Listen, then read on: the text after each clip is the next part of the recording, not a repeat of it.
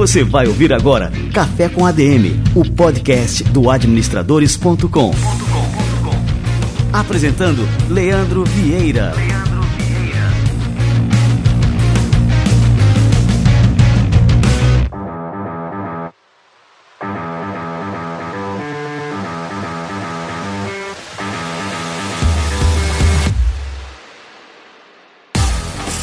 está no ar mais um Café com a DM, a sua dose de cafeína nos negócios. E hoje nós vamos aprender a como viajar e a como lucrar com milhas. A gente vai receber aqui o Eric Galdino, que é o criador do Lucrando com Milhas. E ele vai mostrar pra gente como é que a gente pode gerar uma renda extra e viajar pelo mundo sem pagar nada. Daqui a pouquinho o Eric Galdino chega por aqui, fica ligado. O Banco ABC Brasil entende que o mercado é dinâmico cada dia mais competitivo e que sua empresa precisa tomar decisões rápidas e precisas. Por isso, o ABC Brasil se preocupa em construir relações que geram valor por meio de um atendimento próximo e consultivo, além de um portfólio completo e uma assessoria direcionada para ajudar a sua empresa a encontrar a solução ideal de financiamentos e empréstimos como capital de giro, antecipação de recebíveis, conta garantida, cheque empresa e repasses do BNDES, um programa de crédito subsidiado pelo governo federal. Para ajudar sua empresa a estruturar operações que dependem de exportações e importações, o ABC Brasil possui soluções de câmbio e comércio exterior. O Banco ABC Brasil oferece orientações direcionadas para o atual momento do seu negócio e atua como um parceiro para impulsionar os resultados da sua empresa, em todas as etapas, em todos os momentos. Conheça mais a respeito do ABC Brasil. Acesse o link aqui na descrição do programa, preencha o formulário falando sobre sua empresa e aguarde o contato de um dos especialistas. Esse recado é para quem trabalha na área de compliance e quer otimizar os seus processos com o uso de uma tecnologia de ponta. A Click Compliance desenvolveu uma ferramenta para auxiliar a gestão de compliance nas empresas utilizando automações e inteligência artificial. A ferramenta tem diversos módulos como governança de documentos, treinamentos de compliance, entre outros. Mas o destaque de hoje é a integração do módulo Canal de Denúncias com inteligência artificial, que eles acabaram de lançar. Quem possui um canal de denúncias sabe que muitas vezes o envio incompleto de informações impossibilita uma investigação eficiente da denúncia pela equipe de compliance. Mas com a Click Compliance você não terá esse problema. A ferramenta que já possibilita o recebimento de denúncias por formulário e por e-mail agora também permite que o denunciante faça o seu relato pelo WhatsApp, em texto ou áudio, em português, inglês ou espanhol. E o sistema responde da mesma maneira, elaborando perguntas dentro do contexto, sem colocar o anonimato em risco e fornecendo para você tudo o que é necessário para tocar as investigações. Ah, e se você está preocupado com a privacidade dos dados, a Click Compliance usa uma tecnologia de inteligência artificial com garantias contratuais de que as informações inseridas nas denúncias não podem ser usadas externamente. Então, se você quer melhorar a produtividade do seu setor de compliance, dá uma conferida na solução da Click Compliance. Digite aí no seu navegador adm.to barra click compliance. Repetindo, adm.to barra click compliance. Lembrando que clique escrito com C e K no final, tá? O link também está aqui na descrição do programa.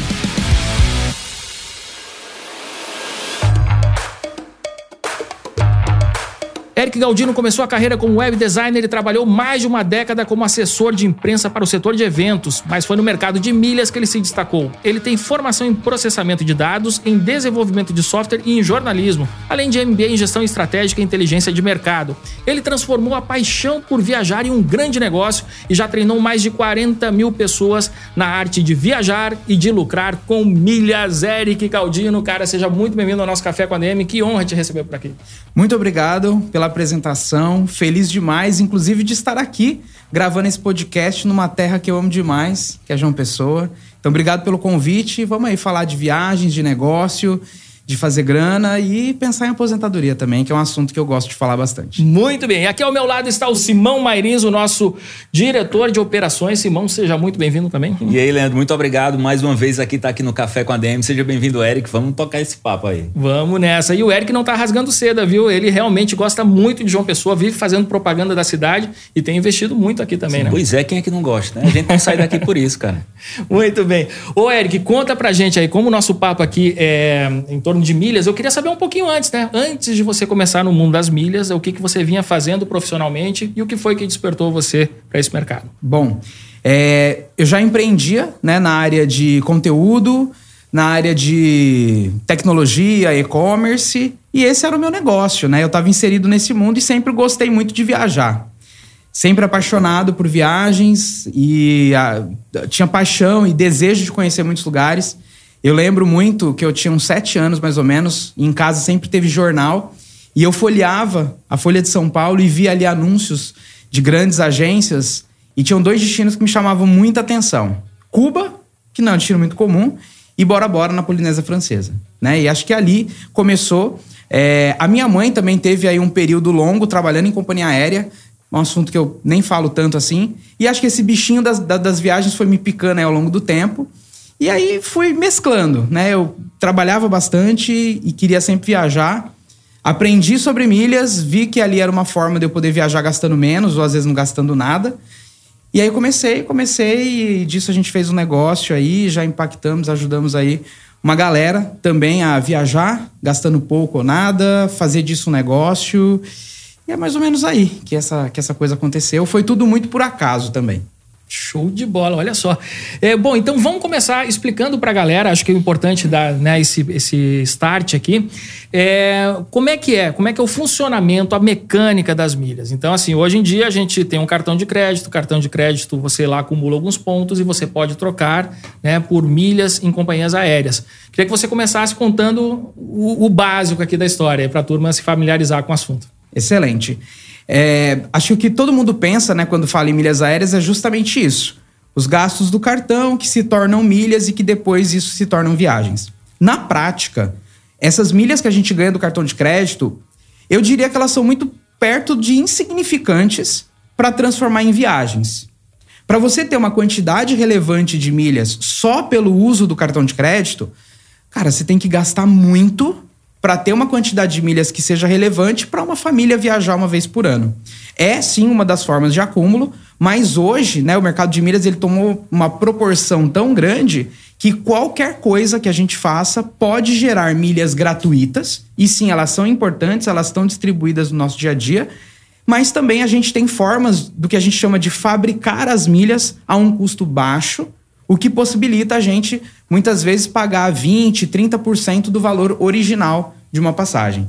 Por exemplo, é que eu tô aqui pertinho do estúdio de vocês, mas se eu tivesse vindo de Uber, o meu Uber teria me gerado milhas. Por quê? Eu compro vouchers do Uber na Smiles e ganho milhas por isso. E o fato de eu comprar o voucher usando um cartão de crédito, eu ganho mais milhas por isso. Então, assim, só para dar um pequeno exemplo de como no nosso dia a dia, esse consumo que a gente já vai gastar, ele vai gerando essas milhas. Ao longo do tempo, você junta ali uma, uma certa quantidade e pode viajar.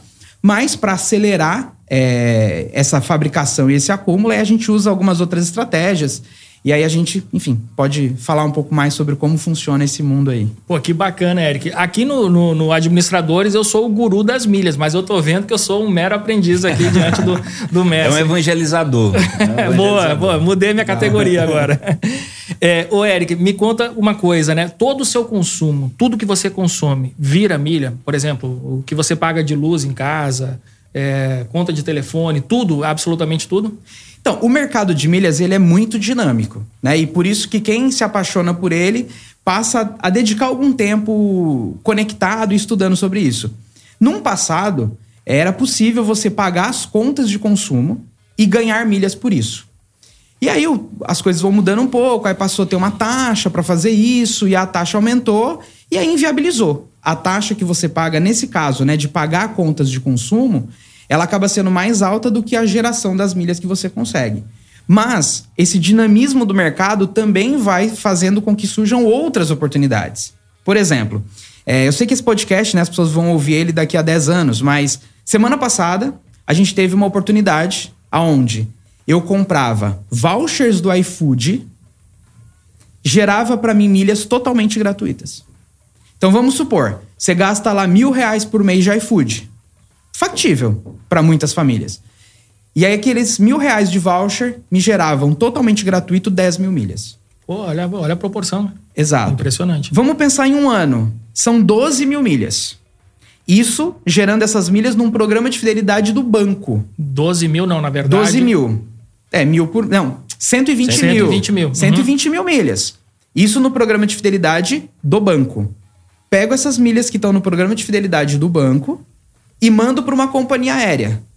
Numa proporção de 1 para 2. Isso se tornou 240 mil milhas na companhia aérea. Já dá para brincar. 240 mil milhas na companhia aérea, numa boa emissão ali, você consegue uma ida e volta do Brasil para os Estados Unidos. Dá para fazer um trecho do Brasil para Europa, um trecho só, em executiva? Quanto custa um trecho em executiva do Brasil para Europa? Você tem noção? É em milhas ou em, Em reais. Em reais, reais. o quê? Uns Pô. 13, 14, 15 mil reais por aí? O trecho de, de 9 a 12, Tá. Uhum. certo? Eu consigo de graça, só com o meu consumo de iFood, um trecho de executiva Pô, tá por valendo ano aí. para a Europa. 12, 10 mil reais. Só que se eu gastei mil reais por mês de iFood, são 12 mil no ano, me gerou milha suficiente para fazer uma viagem que vale 12 mil reais. Cara, é, às vezes é, é uma, uma mágica que é né, para entender. Em vez de você pegar o dinheiro e comprar uma passagem, você gasta de iFood. Não vai Que perder tempo fazendo todo comida em jeito, casa. né? Exato. E vai viajar para Europa. Né? E, e- e isso que eu tô dando o exemplo do iFood são exemplos mais do cotidiano mesmo, assim, que vai abranger todo mundo, quase todo mundo hoje consome iFood. Mas, por exemplo, aqui a gente fala com empresários, com empreendedores. Às vezes o cara é dono de uma mercearia e ele tem que comprar uma balança nova, ele tem que comprar um freezer novo. Isso, comprado da maneira certa, da maneira inteligente, pode gerar milhas gratuitas para ele. É, isso é um ponto. O cara que ele é empresário, ou que né, seja pequeno, seja maior, esse cara ele vai ter muito mais oportunidades de, de, de gerar milhas. É claro que ele consome muito mais, mas às vezes ele não tem essa percepção né, de que é o cara que mais compra, né? Exato. Não dá para comparar o consumo de uma empresa com o consumo pessoa. privado, mas eu acho que tem muita gente deixando isso passar aí. Sim, por exemplo, hoje muita gente investe em tráfego pago. Os anúncios, né, no Google, Pô, no é- Facebook. isso aí é bom, aí essa a gente faz. Que a, a gente faz lá também com força. Cara, se você associa o uso de um bom cartão de crédito, e aí eu né, posso até dar umas ideias aí de bons cartões de crédito, nesse consumo que a gente já tem, cara, no final de um ano, às vezes uma família vai viajar de graça. Ou, ah, não, aqui na minha empresa a gente não tem a cultura de viajar. Tudo bem, isso pode virar dinheiro no caixa da pessoa. Né? Tem muitas formas de poder fazer isso. Então, é- é associar isso, o consumo do dia a dia. Sei lá, às vezes o cara tem uma mercearia no interior e o cara vai no atacado fazer as compras. Desde que ele não pague mais, né, para usar o cartão de crédito nas compras, ele indo com um bom cartão de crédito lá, cara, imagina o que ele compra ao longo de três meses, seis meses, um ano. Vai gerar milhas que depois não é o melhor dos usos, mas ele troca por um- uma balança para o supermercado dele. Não é o melhor dos usos, mas também pode ser feito, que é algo que estava ali parado, perdido. O, o Eric, é, a gente vai falar já dessa coisa do mercado de milhas daqui a pouco, né? é Esse papo que a gente estava batendo antes aí. É, mas antes eu queria perguntar uma outra coisa. É, eu, como consumidor, né, eu tenho a impressão de que. Não a impressão, isso é um fato, né? A- a- o, preço das passagens aéreas aumentou muito nos últimos anos, principalmente com pandemia e tudo, né? E não, não voltou ali ao normal do que a gente tinha antes. Eu tenho a impressão de que o custo com milhas ele aumentou muito mais do que com, do, do- do que o, o preço de comprar ali. Tá, tá, né? difícil de, de- de conseguir equiparar ali. É, e aí, qual é a estratégia para ter um consumo e que, pô, você acompanha ali esse aumento das milhas? Eu tenho certeza de que o que você fazia três anos atrás não dá conta mais É, de, de comprar diferente. a mesma quantidade de passagens. né? É. Nessa perspectiva, né, do, do aumento dos preços das passagens, existe um- uma forma de emitir bilhetes que não é tão difundida assim, que a gente chama de tabela fixa. Por exemplo, se você for comprar um voo para a semana que vem, daqui de João Pessoa para São Paulo, é R$ 2.500, R$ 3.000, R$ 1.800 com sorte. Eu consigo gerar esse bilhete precificando a milha, né? Porque as milhas ela tem um valor de mercado, né? De acordo com a companhia aérea, mas eu consigo emitir esse bilhete por 700, 800 reais. Vamos emitir com o Eric aí, é. eu, eu, eu tava anotando mentalmente aqui. E, e, e vamos lá, vamos explicar como funciona. Por exemplo, existe uma parceria da Gol com American Airlines. O Banco Santander, ele emite um cartão de crédito aonde os pontos são acumulados direto na American Airlines.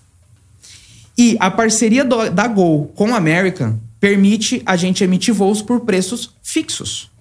Ou seja, qualquer voo da Gol com disponibilidade de qualquer lugar do Brasil para qualquer lugar do Brasil custa 7.500 milhas da American. Hum. Tá? Por que, que eu falei que eu vou gerar esse bilhete aí a 700, 800 reais? Porque hoje no mercado a gente precifica cada mil milhas da American entre 80 e 100 reais. Né? Por que, que ela é tão mais alta do que das outras companhias? Porque ela é muito mais difícil de se fabricar. Então pensa, por exemplo, eu estava em Confins e vim aqui para João Pessoa alguns dias atrás. A passagem estava custando R$ 2.400. Eu emiti de um dia para o outro 7.500 milhas da América, no site da América, voar com a Gol.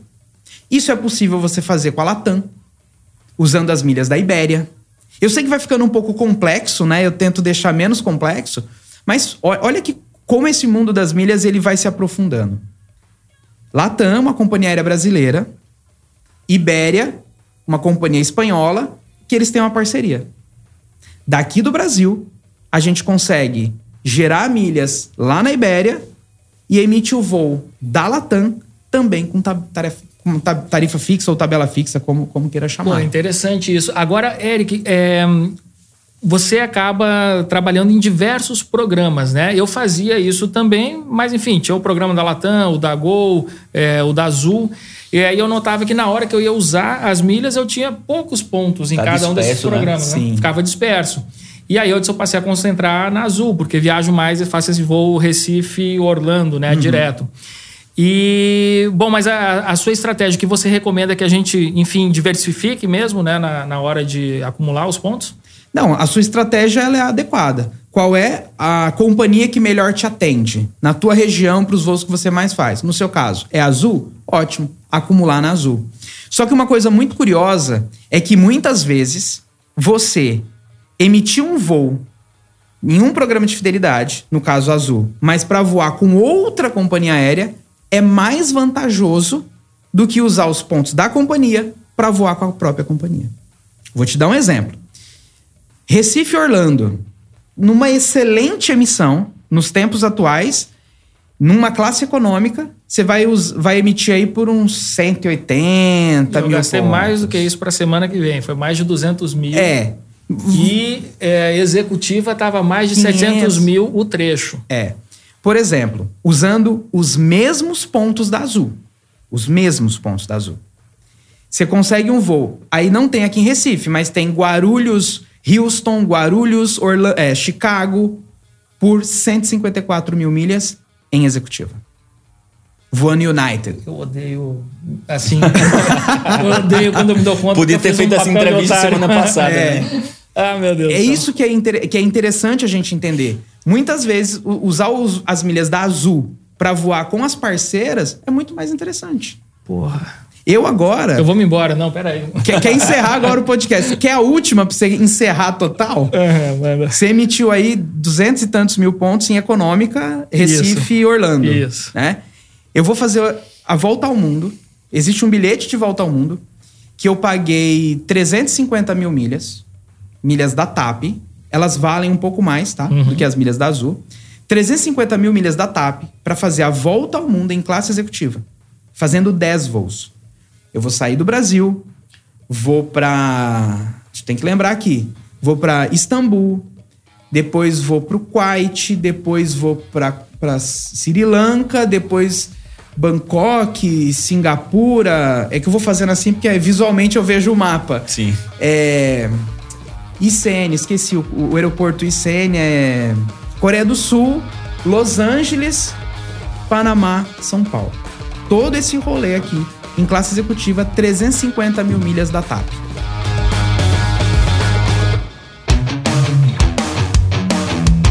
A TAP tem um programa que você paga quanto ali, acho que. Eu não, eu não, lembro quanto é que era, mas que você recebe 10 mil milhas por mês, né? Sim, aquelas milhas do Clube TAP ele é, é um pouco caro, assim. Uhum. Né? E, e, ali no ano, no máximo que você vai conseguir é umas 130, 140 Sim. mil milhas. Mas só pra gente ter uma ideia de preço, né? Que eu acho que é importante. A gente pode mandar milhas da Livelo para TAP, na proporção um Livelo, um TAP. Hoje, no mercado, mil milhas da TAP valem, é, da Livelo, valem aproximadamente 30, 32 reais. Logo, você manda para a TAP com a mesma precificação. E se você usa o bom cartão de crédito para fazer as compras da sua, do seu dia a dia ou da tua empresa, você gera as milhas na Livelo que você manda para a TAP. Ou seja, essas milhas podem ser de graça. Mas pensando em termos monetários, mil milhas da Livelo, 30, 32 reais, que eu mando para a TAP. 350 mil milhas da TAP vai dar uns 10 mil reais. Mais uns 2 mil e pouco de taxa de embarque, que foi o que eu paguei. Para dar essa volta ao mundo em 10 trechos, todos em classe executiva. A informação tá aí. E essas milhas podem vir de graça do nosso dia a dia. Foi impressionante. Aí eu queria te perguntar uma coisa: cartão de companhia aérea. Né? Então, tem lá, cartão do Azul, é, aí Latam. tem os cartões do, do, do, próprio banco, tudo mais. Sim. O que, que compensa mais? É você gastar naquele cartão da companhia aérea ou você gastar no cartão que conta os pontos no Livelo, passar para o Livelo é, e do Livelo para a companhia eu, eu, acho que a gente está com um Wi-Fi aqui, aí aproveitar e compartilhar aqui, né? Esse é o Wi-Fi dos cérebros aqui. é, porque eu ia fazer uma pergunta que eu acho que tem a ver com essa, que é... Tem essa coisa do cartão e tem o programa, o programa é, do banco, do cartão, uhum. ou o programa da companhia né? E a, a turma recomenda você ter os dois, tal, aquela coisa. É, mas tem alguns cartões que pontuam direto lá na companhia. Acho que Itaú pontua direto na Azul. É, Depende tem, do cartão. Tem, tem um né? monte uhum. aí. É, todo tem mundo Itaú tem. O Santander, você falou. É, o que é que vale mais a pena em termos de, de essa estrutura de programa? Acho que fala isso do cartão e a estrutura Legal. do programa. Cara, no mundo das milhas, praticamente qualquer coisa que você me perguntar, eu vou te responder com um grande depende. Vou te dar aqui alguns exemplos. Eu tenho mais de 40 cartões, então, até para testar todos eles. E existe um cartão específico para cada estratégia. Vou te começar a falar pelo da Azul. Né? Eu vou dar um panorama geral, depois eu entro, dou uma resposta mais específica. O cartão da Azul, se você tiver o Visa Infinity da Azul, quando você completar lá uma quantidade de pontuação, você recebe gratuitamente dois upgrades da econômica para executiva de graça você ganha quatro trechos de ida e volta gratuitos para o acompanhante, sendo dois internacionais e dois nacionais. Só esses benefícios, quanto vale? Mais de 10 mil reais com tranquilidade. Né? Então, esse é um bom cartão ou não é? Eu acho excelente. Às vezes, a pessoa, se a pessoa não tem um gasto em alto volume, o recomendado é ela ter poucos cartões concentrar. Porque senão acontece aquilo. Você tem um pouquinho na Latam, um pouquinho na Zoom, um pouquinho na TAP e você não consegue fazer nada. Mas para quem tem aí um volume de gasto um pouco maior, o ideal é ir gastando de acordo com a necessidade. Então, por exemplo, ganhar upgrades. Imagina, você comprar um voo em, em econômica, você vai agora. Recife, Orlando. Imagina, gratuitamente você ganhar um upgrade. Uhum. É muito bom. Então, assim, primeiro gasta nesse cartão atinge a pontuação para receber o benefício, aí vai para outro cartão. Latam, né? Tem o cartão da Latam. Em termos de pontuação, hoje esses cartões não fazem tanta diferença assim. Por quê? Se você pega um cartão da Azul ou um cartão da Latam, ele vai pontuar direto na companhia aérea. Só que hoje eles dão boas pontuações que vai quase equiparar a receber o ponto na Livelo, o ponto no Esfera e depois mandar para a companhia com bônus. Né? Então, nessa questão aí, eles estão quase iguais. Então tem, aí tem os benefícios que as companhias aéreas oferecem. Né? Então, no caso da Azul, para mim, hoje, em termos de companhia aérea, é o melhor cartão que tem por conta desses benefícios. A Latam também dá alguns benefícios ali, né? Pelo fato de você ter o cartão, mas nem de perto são parecidos com esse. O cartão da American, para quem viaja muito para os Estados Unidos, pode ser legal. Quem emite é o Santander. Quando você tem lá um determinado gasto, você ganha, você ganha não, né? Você atinge a, as categorias dentro da América. Então, por exemplo, Com os gastos que eu fui tendo ao longo do ano, eu consegui atingir a categoria máxima na American Airlines sem voar com a American. Só que aí hoje, se eu vou com a American, eu compro um voo em econômica e, se tiver disponibilidade, por fato de ter essa categoria, eu recebo um upgrade gratuito. Então, é preciso entender qual é o seu objetivo. Ah, eu só faço viagens dentro do Brasil, com a minha família. Cara, então pega um bom cartão aí que pontue pelo menos dois pontos é, por dólar gasto. E o ponto vá ou o cartão do C6, muito bom também, dá dois pontos e meio por dólar. Um cartão que pontue na Livelo. Acho que são esse primeiro Livelo ou C6 estão ali parecidos, depois no Esfera. Agora, se você tem um volume maior de gasto, faz mais viagem para o exterior, Aí vale a pena olhar isso, entendeu? Vai muito para os Estados Unidos, usa muito América, cartão do Santander com América. Então vai muito do perfil. Então, assim, é um grande depende. E, e os clubes, cara? Pô, o Clube Livelo, o Clube da Azul, vale a pena sair assinando tudo ou não? Não. Nada vale a pena sair fazendo. Uma coisa que eu acho muito, muito curiosa, que quando alguns alunos entram nesse mundo, tem gente que já quer sair assinando todos os clubes. Respira, relaxa. Primeiro a gente tem que ter uma estratégia. Né? É, hoje, o, você fazer parte desses clubes, o grande benefício é você conseguir comprar milhas mais baratas e algumas outras coisas ali que nem fazem mais tanto sentido hoje, assim, né? Se você tem acesso às companhias aéreas e você conseguir voar bastante nelas. Então, por exemplo, se você tiver no clube mais básico da Livelo, cara, você já consegue ali fazer boas compras de pontos. Agora, se você tem uma necessidade de um volume maior de milhas, aí talvez você tenha que ir para um clube um pouquinho mais, mais alto. Vou dar um exemplo: clube de mil milhas mensais lá da Livelo. Você sai uma promoção lá, você consegue comprar 200, 300 mil milhas. Para a maioria das pessoas, 200, 300 mil milhas já é uma boa quantidade. Mas, sei lá, vai que você tem uma família maior ou que você vai fazer disso um negócio, Cara, aí talvez você precise comprar 5, 10, 20 milhões de pontos por ano.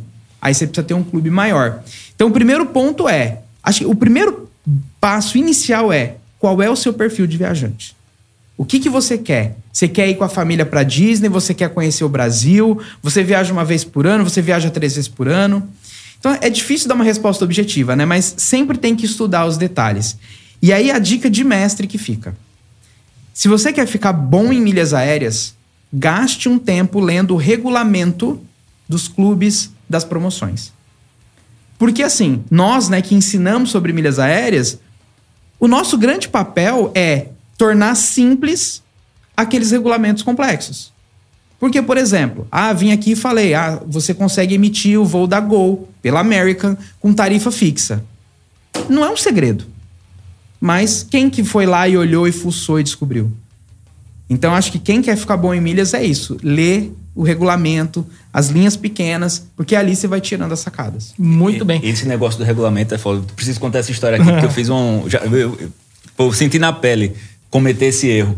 É, tem sempre aquelas promoções, né? Você troca, sei lá, mil milhas por, por 10 mil, né? Vale 10 mil quando você vai lá na troca.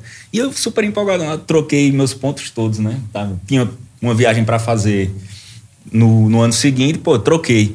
E eu não prestei atenção que as milhas promocionais elas tinham uma validade Menor. de três meses.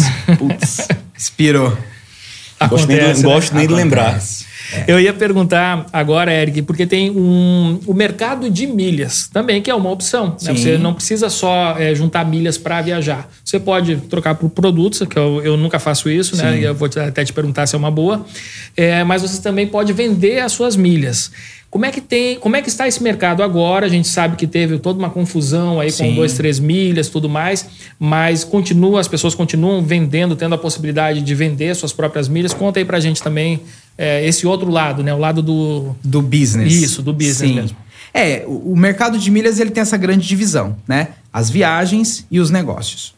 E sim, a gente passou aí, né, por esse solavanco no mercado com, com os problemas aí, tanto da 123 Milhas, né? O grupo 123 Milhas e da Max Milhas, né? Que ia entrar em recuperação judicial. E eles eram players gigantescos. Só a 123 Milhas era responsável por 10% dos passageiros embarcados no Brasil. Nossa.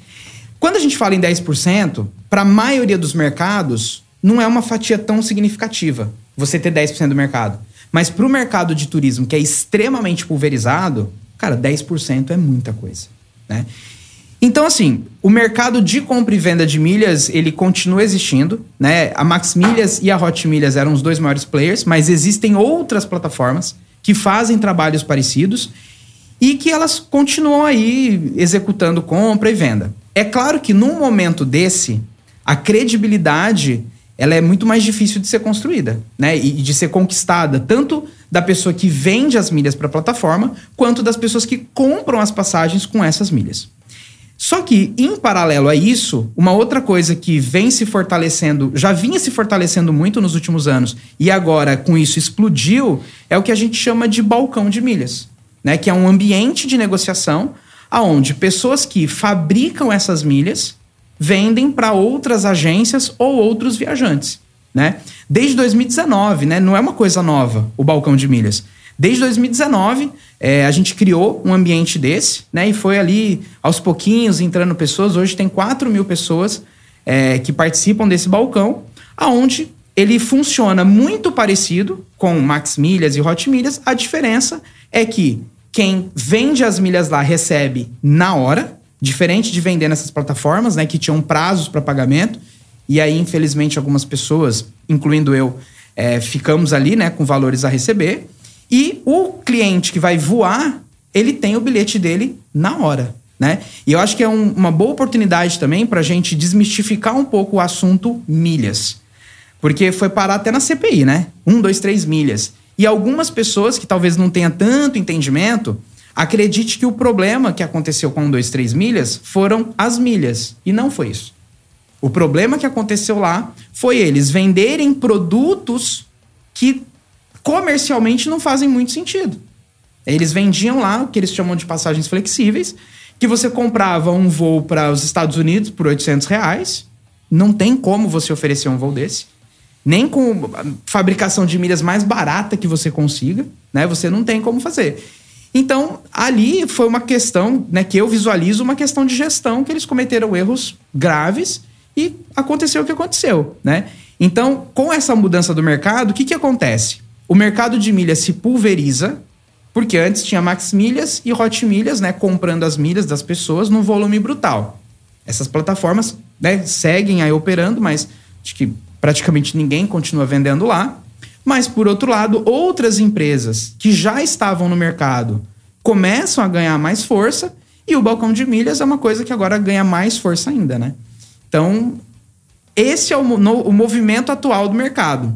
E aí muita gente fala: ah, o mercado de milhas acabou, o mercado de milhas morreu. Gente, Max Milhas, Hot Milhas, gigantes, né? Tinha uma fatia enorme do mercado, mas não são os únicos. Né? Lá no nosso balcão de milhas, por exemplo, diariamente 70, 80 milhões de milhas são negociadas. Nossa, cara, muita coisa. É, e, e, se você pensar, o que o nosso balcão de milhas é perto da Max Milhas Hot Milhas, é um grande mas, mas de areia. O, o, Eric, o que, que é assim, o nosso balcão de milhas, né? Quando você fala isso, o que, que é isso, né? É uma plataforma que a gente desenvolveu que as pessoas compram e vendem milhas lá. Né? Na verdade, é um bot que acontece dentro do Telegram. Então, por exemplo, eu sou milheiro. Milheiro é o nome que a gente dá para as pessoas que fabricam as milhas. Eu tô lá, eu vou lá e tenho lá um milhão de milhas da Smiles. Você é dono de uma agência. Você fez uma venda e você precisa de 200 mil milhas da Smiles. Você vai lá no balcão e coloca: preciso de 200 mil milhas da Smiles, pago X reais. Se tá dentro do meu preço, eu vou e falo: oi, quero te vender. É claro que assim, tem todo um processo de segurança, as pessoas que compram, que vendem, elas passam por verificação de documentos, uma série de coisas. Mas basicamente isso é o balcão de milhas, né? É literalmente um balcão de negociação virtual que você compra e vende milhas ali o dia inteiro, 24 horas por dia. O, o Eric, aí sobre esse, essa questão aí, né? Esse burburinho e tudo que rolou aí com, com 2, 3 milhas, Max Milhas e afins. É, as pessoas ficaram com muitas dúvidas sobre como isso vai se desenrolar. É, e a gente tem muitos atores envolvidos nessa, nessa história. Tem os milheiros. Sim tem o consumidor final, tem o dono da agência, que às vezes é milheiro também, né? Sim. Geralmente é milheiro também. É, enfim, tem muitas coisas. E aí é, tem se falado muito, pô, então vamos lá, eu, eu comprei uma passagem não dois, três milhas. Minha, meu dinheiro está retido lá, não, não recebi de volta. Muito provavelmente é um, dois, três milhas não emitiu esse bilhete ainda, porque era o modelo, né? Ele ia emitir quando fosse, é, sabe? Uma quando, parte é, das uma vendas. Uma parte, né? É. É, e aí eu fico nessa dúvida, por exemplo, o cara que é, às vezes está alheio à situação, não sabe nem que estava dentro desse jogo e estava. Por exemplo, fui lá numa agência, comprei uma passagem. A agência comprou via milha. É, e aí, como é que vai ficar isso? O cara comprou, foi lá na agência comprou uma passagem. E, esse, e essa agência comprou lá, por exemplo, com a Max Milhas. Uhum já se sabe aí que rumo vai tomar isso? Vai, vai ter que esperar a justiça? Vai. Como é que vai ficar? Ou não, tá, não dá para saber? Cara, e isso vai da postura das agências, né? Inclusive, a própria Hot Milhas tinha um braço de negócios que ela fornecia milhas para outras agências. Então, pensa, essa outra agência que emitiu um bilhete emitido com as milhas desse milheiro que eventualmente não recebeu, né? E aí tem milheiros cancelando as passagens, enfim, aí é uma outra seara. Eu, Eric, que também tenho agência de viagens, né? Claro, eu uso o meu, minhas próprias milhas. Mas se eu tivesse vendido um bilhete pela minha agência e tivesse dado problema nesse bilhete, o meu passageiro não tem nada a ver com isso. Eu honraria esse bilhete, né? É que no meu caso eu uso só as minhas milhas, mas as agências é, sérias e que podem fazer isso, é, elas estão honrando isso, né? Inclusive conheço muitos donos de agências, amigos que emitiam alguns produtos turísticos com eles, né? É, e que foram cancelados. Hotéis, reservas de hotéis canceladas. Né? Eu tenho um amigo, por exemplo, que ele amargou 200 mil reais de prejuízo porque emitiu hotéis através do grupo da 123 Milhas e esses hotéis foram cancelados. Ele, para honrar ele a agência dele, tá assumindo prejuízo. Depois ele vai brigar na justiça para tentar receber esses 200 mil reais lá do grupo da 123. É, então, assim, quem comprou diretamente com a 123 ou com a Max Milhas vai precisar né, buscar a, a, suporte ali com eles. Mas quem comprou passagens com milhas aéreas que emitiu em outras agências, acredito que todos estão buscando ali a forma mais adequada de dar o suporte para o passageiro.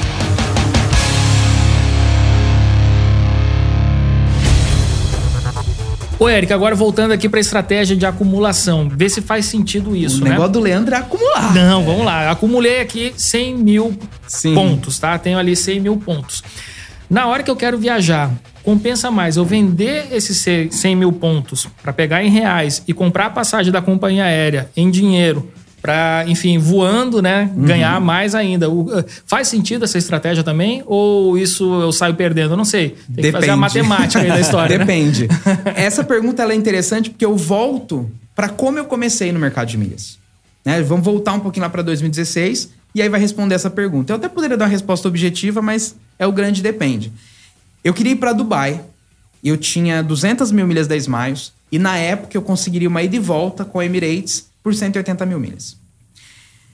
Essas milhas, naquela, naquela época, né, porque o preço das milhas variam, elas valiam 5 mil reais. Só que eu encontrei passagens para Dubai por 2,5. Não era voando com a Emirates.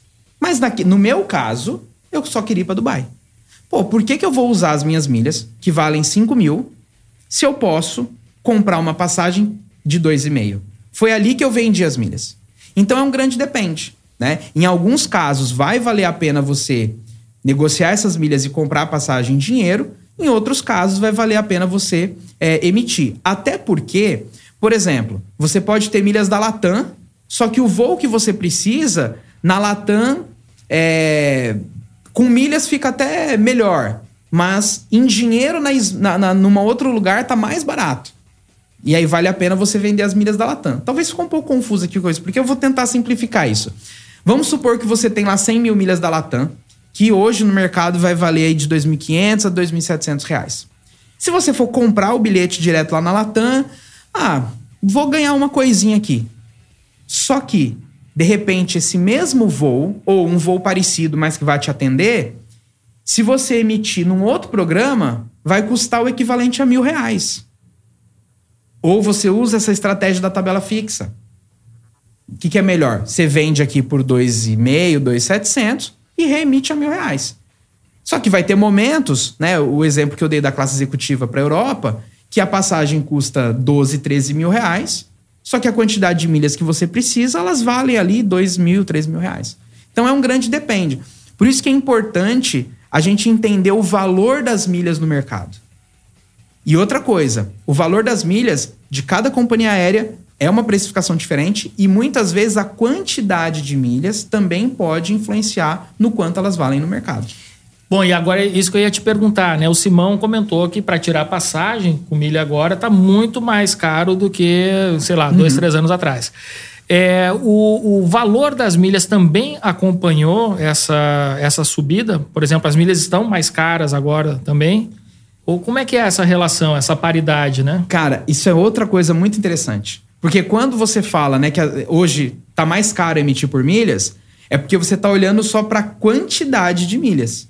Só que hoje a gente fabrica as milhas muito mais baratas do que fabricava anteriormente. E o preço de fabricação de milhas, em alguns programas, ele até cai. Por exemplo, o Smiles. Teve uma promoção que aconteceu aí algumas semanas atrás, que eu cheguei a fabricar o milheiro da Smiles a R$ 11,89 cada mil milhas da Smiles. Isso era impensável seis meses atrás. Mais impensável ainda, três anos atrás.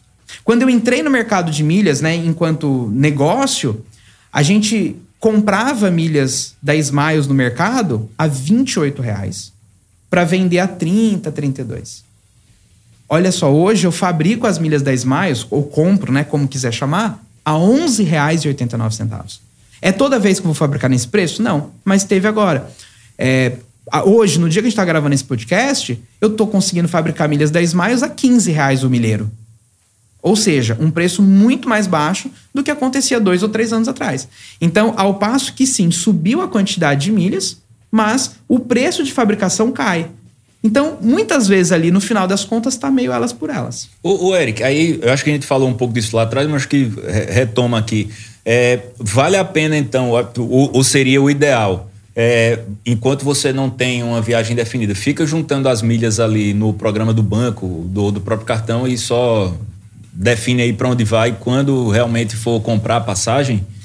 É uma boa estratégia, mas como o mercado de milhas é muito dinâmico, pode, vamos lá, você fez a sua estratégia, você definiu que o melhor vai ser você voar com uma companhia que é na Smiles que você vai emitir, né? Porque o programa da Smiles emite mais de 60 companhias diferentes. Isso você definiu lá em janeiro. Você vai emitir a passagem em outubro. Então você vai acumulando, acumulando. Só que o mercado ele é tão dinâmico, dinâmico que pode ser que no momento que você vai emitir, cara, o mercado mudou e a história mudou também.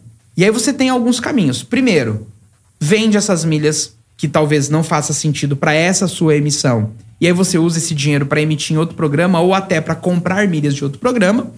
Ou você também pode acessar balcão de milhas, por exemplo, e comprar on demand, comprar de acordo com a sua necessidade, né? Inclusive esse é um movimento que vem acontecendo com alguns viajantes um pouquinho mais experientes, que o cara fala assim: "O mercado muda tão rápido que às vezes é mais fácil eu concentrar as minhas milhas e não alavancar tanto a produção delas. E quando eu for viajar, eu vou lá no balcão, por exemplo, e compro de acordo com a minha necessidade naquele momento. Né? Então tem aí algumas estratégias que dá para ser feitas também. Legal. Cara, eu tô assim, bota depois, viu, Vitão? Na edição, bota o, o meme da Nazaré aqui, passando os números aqui. ah, não, eu vou, eu vou, eu tô é, ouvindo, mas eu vou escutar isso aqui umas 10 vezes depois para absorver. Quem estiver é. ouvindo aí, eu recomendo que faça isso também, né? E, e, não, e, e às vezes não fixa tudo de uma vez, não. E às vezes fica confuso, né? Porque aí eu falo do valor, aí eu falo que você pega o voo da Gol e emite na American, aí você pega o voo da Latam, mas emite na Ibéria. É uma ciência, né? É uma ciência. Muito é bem. uma ciência. E, e, agora, esse, esse movimento, por exemplo, Livelo, você pode entrar na Amazon e comprar os produtos da Amazon com seus pontos Livelo. Isso vale a pena para o um milheiro? Olha, é o que eu sempre falo, né? É um grande depende. Via de regra, você usar seus pontos para trocar por produtos, eu não vou dizer que nunca, porque eu já fiz, mas quase nunca vale a pena. Isso vai depender muito do seu preço de fabricação das milhas. Né? Eu tô aí nesse mercado de milhas de forma profissional já há praticamente oito anos.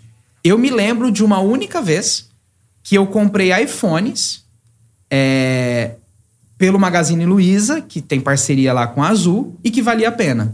Agora veja, em oito anos eu lembro de uma situação que isso aconteceu. Né? Por quê? O preço de fabricação das milhas que eu tinha versus uma promoção muito boa de resgate de iPhone valia a pena. né? Tanto que dá até para gerar negócios com relação a isso, né? Mas, via de regra, é melhor você usar seus pontos para viajar. E não só é, passagem aérea. Hotéis também, que é um assunto pouco falado. É, existem estratégias que você consegue pagar cerca de 40% menos da tarifa do site lá do hotel se você pagar com milhas. Opa, vamos, vamos também entrar nesse Quer que assunto. fala aí. disso? Manda aí também. Porque, cara, se deixar Olha, aqui, a gente vai. O, o É, podcast é, é mais longo da coisa que a gente história. não- não deixa sabe, rolar, né? se, se passar do tempo, a gente faz o dois. É, faz dois. Divide em dois divide aí. em dois, Beleza. Dois episódios. aí. É, é, por exemplo, né? Eu, eu uso muito hotéis da Accor, né? Uma rede que está presente no mundo todo, são mais de 4 mil hotéis. E a gente consegue fabricar os pontos da Accor. Já foi um pouquinho mais fácil, mas hoje continua sendo ainda boas oportunidades. E aí você falou, né, que é uma ciência. Então, olha só o rolê que a gente tem que fazer com as milhas. Eu tenho lá as minhas milhas na Livelo, aí eu mando para Smiles, ou mando para Azul, ou mando para Latam, e depois eu mando para Cor. Tá? Do programa da companhia aérea. Isso, eu mando para Cor. É possível você mandar direto da Livelo também, mas hoje não é uma- a melhor opção mais. Já foi uma boa opção, não é mais a melhor, a melhor opção. Fazendo toda essa engenharia, e aí envolve literalmente engenharia, né? Porque tem matemática envolvida aí. Se eu vou lá reservar um hotel da Cor, qualquer uma das marcas, que custa mil reais o hotel.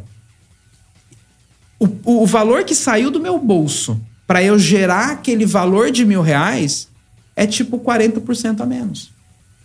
Entendeu? Então também a gente pode fazer isso com hotéis. Isso pode vir de milhas gratuitas também. Você gerou lá as milhas gratuitamente com o seu uso do cartão de crédito ou comprou os seus vouchers lá do iFood, as milhas vieram de graça. Você pode usar para voar? Pode. Mas também tem essa opção de você usar para emitir hotéis. E aí você faz aquele comparativo também, né? Como você falou, tudo depende, né? Por exemplo, se lá no Livelo é, você reservar um hotel no hotéis.com com um real, você ganha 10 pontos, 8 pontos, não sei o quê. Isso. Aí tem que fazer essa matemática sempre, tem que né? fazer, tem que fazer. Acho que o, o ponto de partida para quem quer extrair o melhor do mercado de milhas são duas coisas: ler o regulamento e entender a precificação das milhas. Porque quando você entende essa precificação, aí você vai conseguir fazer uma leitura do mercado que vai te trazer os benefícios, entendeu? Ô, ô, ô, Eric, agora me diz um negócio aí. Se você não criou, não pensa em criar não um- uma empresa que faça tudo isso pra gente aqui, porque processar tudo isso aí vai ser mais difícil, velho. É. É, não, mas falando sério mesmo, Sim. e já existe isso como serviço? É uma espécie de concierge de milhas. Sim. Tipo, vou resolver pra você aqui. Sim, Você existe. É, eu não entrei nesse mercado, mas sim, existem pessoas fazendo isso, é, até alunos meus, né, que aprendem sobre milhas aéreas, e aí eles cobram lá uma anuidade, ou cobram, por exemplo, ah, 10%, 15% do quanto você economizar nas viagens, e ele cuida de tudo para você, né? Porque aqui a gente falou muito sobre a, a geração das milhas, a fabricação das milhas. Mas aí existe toda uma outra parte dessa engenharia toda, que é a boa utilização dessas milhas.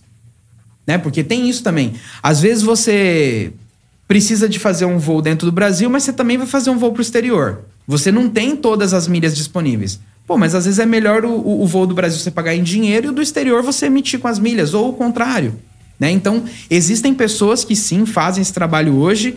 Muita gente me pede, muita gente me pergunta, né? Até em grupos de empresários que eu participo, a galera fala: "Cara, eu não tenho tempo para isso". E eu entendo, né? Esse é o meu dia a dia, então eu respiro isso 24 horas por dia. Mas a maioria de outros empresários que eu conheço, o business do cara é outro. É, ele não vai ficar acompanhando todo esse mercado. Mas tem gente fazendo isso no mercado. O, o, o Eric, um- uma outra pergunta aqui, principalmente para quem viaja muito e, e geralmente numa única viagem pe- pega muitos destinos de uma vez. É, a gente tem toda essa engenharia, esse malabarismo que a gente faz aqui, e a nossa realidade é uma realidade de passagem cara, né? É, quem vive no Brasil é, vai dentro do Brasil ou pro exterior é uma, uma realidade de passagem cara.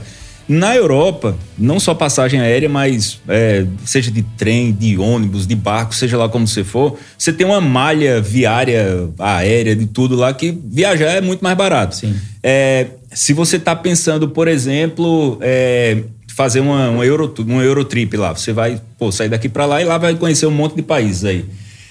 O, o modelo das milhas, o esquema de milhas, vale a pena para você montar a viagem lá ou é comprar passagem daqui para lá e lá você vai de. Simão de tá querendo ir para Ibiza. ah, depois a gente pode trocar umas ideias com Ibiza. Quando eu era mais jovem, é, já aproveitei alguns verões lá. É, cara, tem muitas formas de eu te responder isso, mas uma forma bem simples é o seguinte: real é uma moeda desvalorizada. Imagina o poder que você tem de fabricar milhas em reais e usar elas numa, num país que a moeda é o euro. É muito poderoso a oportunidade que a gente tem no Brasil e esse essa fabricação de milhas quase desenfreada que a gente tem aqui é uma característica do Brasil. Então é muito poderoso a gente fabricar essas milhas no Brasil e usar em voos internos na Europa, é, na Ásia, em muitas partes do mundo. Até porque, vamos lá, as principais companhias que a gente consegue fabricar milhas aqui no Brasil: Latam, Smiles, né, que é a Gol, Azul, TAP, Ibéria, que é espanhola, mas a gente consegue fabricar muitas milhas aqui, a British, a Qatar é, e o programa da Air France ali também. Então, aqui do Brasil, com muita facilidade, a gente fabrica milhas em sete grandes programas. Com milhas nesses sete grandes programas, você vai emitir voos praticamente de qualquer lugar do mundo para qualquer lugar do mundo. Lembra que eu falei os voos da United em executiva, emitindo pela Azul, fica melhor do que você usar as milhas da Azul para emitir voo da Azul? Essa ferramenta está disponível para você emitir voo de qualquer lugar para qualquer lugar. Por exemplo, eu emiti um voo para mim de Melbourne, na Austrália, para é, São Francisco. Não envolve o Brasil. Voando com a United. Mas eu usei milhas de programas brasileiros. Ou seja, uma rota que está precificada em dólar, mas eu fabriquei as milhas para voar em reais. Então existe uma baita oportunidade aí. Por exemplo, dentro da Smiles, você emite voos dentro da Ásia, você emite voos dentro dos Estados Unidos, você emite voos dentro da Europa também muito competitivos, até mesmo com as low cost. Sempre você vai conseguir emitir mais barato que uma low cost? Não. Mas sim, existem muitas oportunidades também de usar os programas brasileiros para emitir voos em qualquer parte do mundo. Cara, sensacional. Eu tô. É muita coisa, muita, muita coisa. É, eu, eu tinha e algumas perguntas ainda sobre essa coisa, acho que já voltando ali na. Simão, tu na... tem que entrar no curso dele aí, temos, é uma mentoria. Temos, temos, temos. É, eu tô mal acostumado de ficar aprendendo contigo, é. né? Mas a gente tem que fazer isso aí. É, voltando ali àquele ponto da confiança, do mercado, tudo que a gente Sim. fez aí. É, obviamente, é, vai ter muita mudança. Sim. Vai, vai ter muita mudança, né? É, o cenário ainda está um pouco nublado, não sabendo muito bem para onde vai, mas vai ter mudança. Você mencionou, teve CPI, já, já foi para CPI, Sim. tem é, é, questões de direito do consumidor envolvidas. É, e isso passa também, acho que, por uma mudança de comportamento nas aéreas, é, que já, já havia uma certa queda de braço aí. É, a gente estava falando aqui antes, antes de começar aqui nos bastidores, sobre a, essa insegurança, né? Essa, essa coisa não muito bem definida sobre o, o, o, a compra e venda de milhas, se é permitida ou não. Na lei não existe nada sobre isso, né? Acho que a lei não, não tinha como legislar sobre algo Sim. que não existia. É, e nos próprios programas das, das aéreas, não havia nada específico de proibir, né? É, é uma coisa de interpretação. Você até mencionou já aqui, né? Você, você pode emitir para uma quantidade de CPFs de terceiros, é, mas não está ali proibido. E a gente viu um movimento das é, companhias é, no sentido até de dar uma regulada nisso, né? E eu queria que você falasse um pouco sobre essa coisa, né? É, como é que você acha que vai ficar esse cenário agora? É, que é um ecossistema em que todo mundo pode ganhar, é, mas que quando ele é mal usado, como a gente viu, todo mundo pode perder também. Sim. Então, é, o que, é que você acha que precisa ser feito? Como é que, que você vê o futuro desse, desse mercado? tudo isso que aconteceu, né, não dois, três milhas, é, trouxe luz para esse, esse, assunto e foi importante. Por quê? É, as milhas, via de regra, a gente obtém elas, né, juridicamente, né, o termo lá, de forma onerosa. Né? Porque, assim, as milhas gratuitas ali do cartão, é, o volume é pequeno, para quem, né, até para quem viaja, E se você for pensar bem a grosso modo, até a milha que você ganha do seu cartão, ela não é totalmente gratuita. Porque você eventualmente paga a anuidade do seu cartão. Então você paga a anuidade do cartão para receber as milhas também, um dos benefícios, então indiretamente você está pagando. Ah, mas quando eu gasto acima de X mil reais, o meu cartão isenta é, a anuidade do cartão. Tá, mas o seu cartão de crédito isenta a sua anuidade, porque o volume de gastos que você tem gera um outro tipo de receita para o cartão de crédito que vai custear aquelas milhas. Então, assim, a companhia aérea, ela não tá dando absolutamente nada pra gente, né? Ah, mas eu voei e ganhei milhas. Tá, mas na precificação da passagem, obviamente que esse benefício foi precificado, né? Então, parte disso. E eu acredito que essa regulamentação que a gente imagina que vai acontecer, ela vai ser muito benéfica, inclusive para nós milheiros. Porque hoje, como não tem uma legislação específica sobre o comércio de milhas, as companhias aéreas acabam fazendo meio que elas quiserem. Né? Eu, por exemplo, eu pessoalmente estou com um problema com a Latam, que eles afirmam que eu infringi uma regra do regulamento, que é justamente essa regra que diz que a gente pode emitir passagens para 25 pessoas diferentes por ano, e eu não infringi essa regra, eu emiti para 7 pessoas, e a Latam me bloqueou com quase 4 milhões de pontos na conta, e ela fala: não, você infringiu a regra. E eu falo: não, eu tenho certeza que não, me provem. E a gente está nessa queda de braço. Então, se vem uma regulamentação e torna tudo isso muito mais claro, eu tenho muito mais subsídio para brigar com a Latam e falar: olha, tá errado, vocês me bloquearam indevidamente. Né? Então, isso vai ser um movimento interessante, um movimento necessário, porque assim, o movimento financeiro que a gente gera, ele é muito alto. Pensa, a situação da 123 milhas, a gente está falando em 2,3 bilhões de reais. É muito dinheiro movimentado e é importante que isso tudo seja regulamentado. Então eu vejo isso como bons olhos, acho que não vai fugir dessa regulamentação. E essa queda de braço né, com as companhias aéreas, no final das contas, como você falou, é um ecossistema que todo mundo se beneficia dele. E as companhias aéreas também se beneficiam demais desse mercado de milhas. Por quê? Senão, vocês conseguem, vocês entendem que ela controla a quantidade de milhas que está no mercado. Se ela que emite essas milhas, né, vamos, vamos usar esse termo, ela que controla. E por que, que ela permite que a gente consiga fabricar e gerar essas milhas de forma quase ilimitada? Se não fosse benéfico para elas, elas falaram: não, você só pode até aqui, daqui você não pode mais. Então, é, é essa nebulosidade que a gente está buscando tirar. Né? Inclusive, é um movimento que eu venho fazendo nos bastidores, né? De, de nós, milheiros, sermos ouvidos na CPI. Porque somos um ator importante desse ecossistema que ficou meio invisível. A companhia aérea fala que não vende milhas. Tá, mas se eu mostrar a fatura do meu cartão de crédito aqui, só vai vir lá. Latam, Azul, compra de pontos. Como não vende? Né? Então, a gente vem buscando sim, acho que isso vai ser um movimento bem interessante.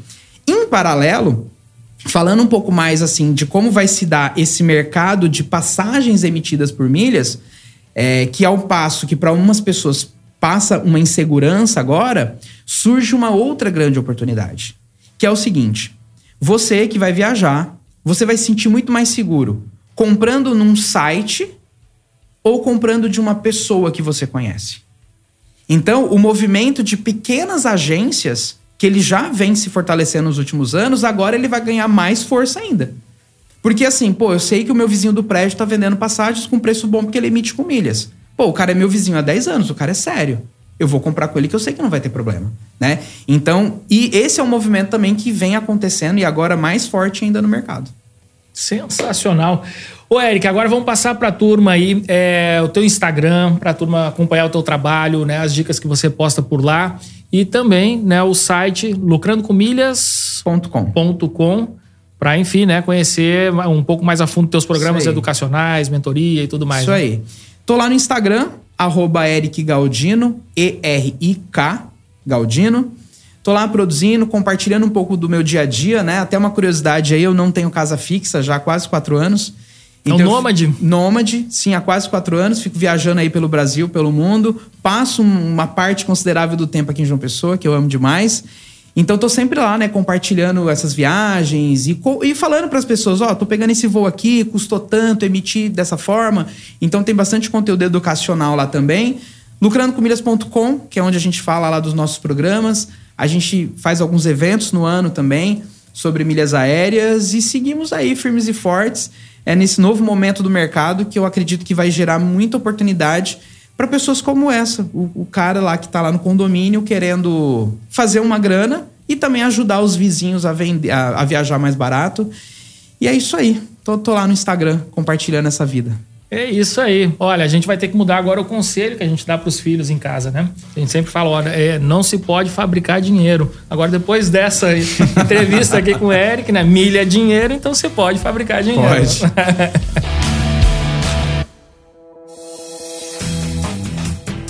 Ô, Érico, obrigado mesmo aqui pela presença do Café com a DM, pela aula. Tô pensando aqui que esse episódio não vai ser gratuito, não. Aqui vamos vender como curso aqui. É, é. Milão aí? É, tá valendo, hein? Não, só o negócio do iFood lá que o cara Olha gera aí. uma passagem pra Europa Pô. por ano, vale Milão, hein? Total, cara, total. Vamos viajar mais depois desse episódio aqui. Muito bem, você, o que achou desse episódio aqui turbinado de cafeína com Eric Galdino, uma aula sobre como viajar de graça, acumulando pontos, acumulando milhas. Eu tenho certeza que você curtiu demais e que vai compartilhar esse episódio também com seus amigos. Vamos espalhar o conhecimento que o Eric gerou aqui hoje pra gente. Beleza? No Spotify você pode compartilhar, gerar um story, marca a gente, arroba café com ADM, arroba administradores, arroba Eric Galdino. E na semana que vem a gente volta com mais cafeína para vocês, combinados? Então, até a próxima semana em mais um episódio do Café com a DM, a sua dose de cafeína nos negócios. Até lá!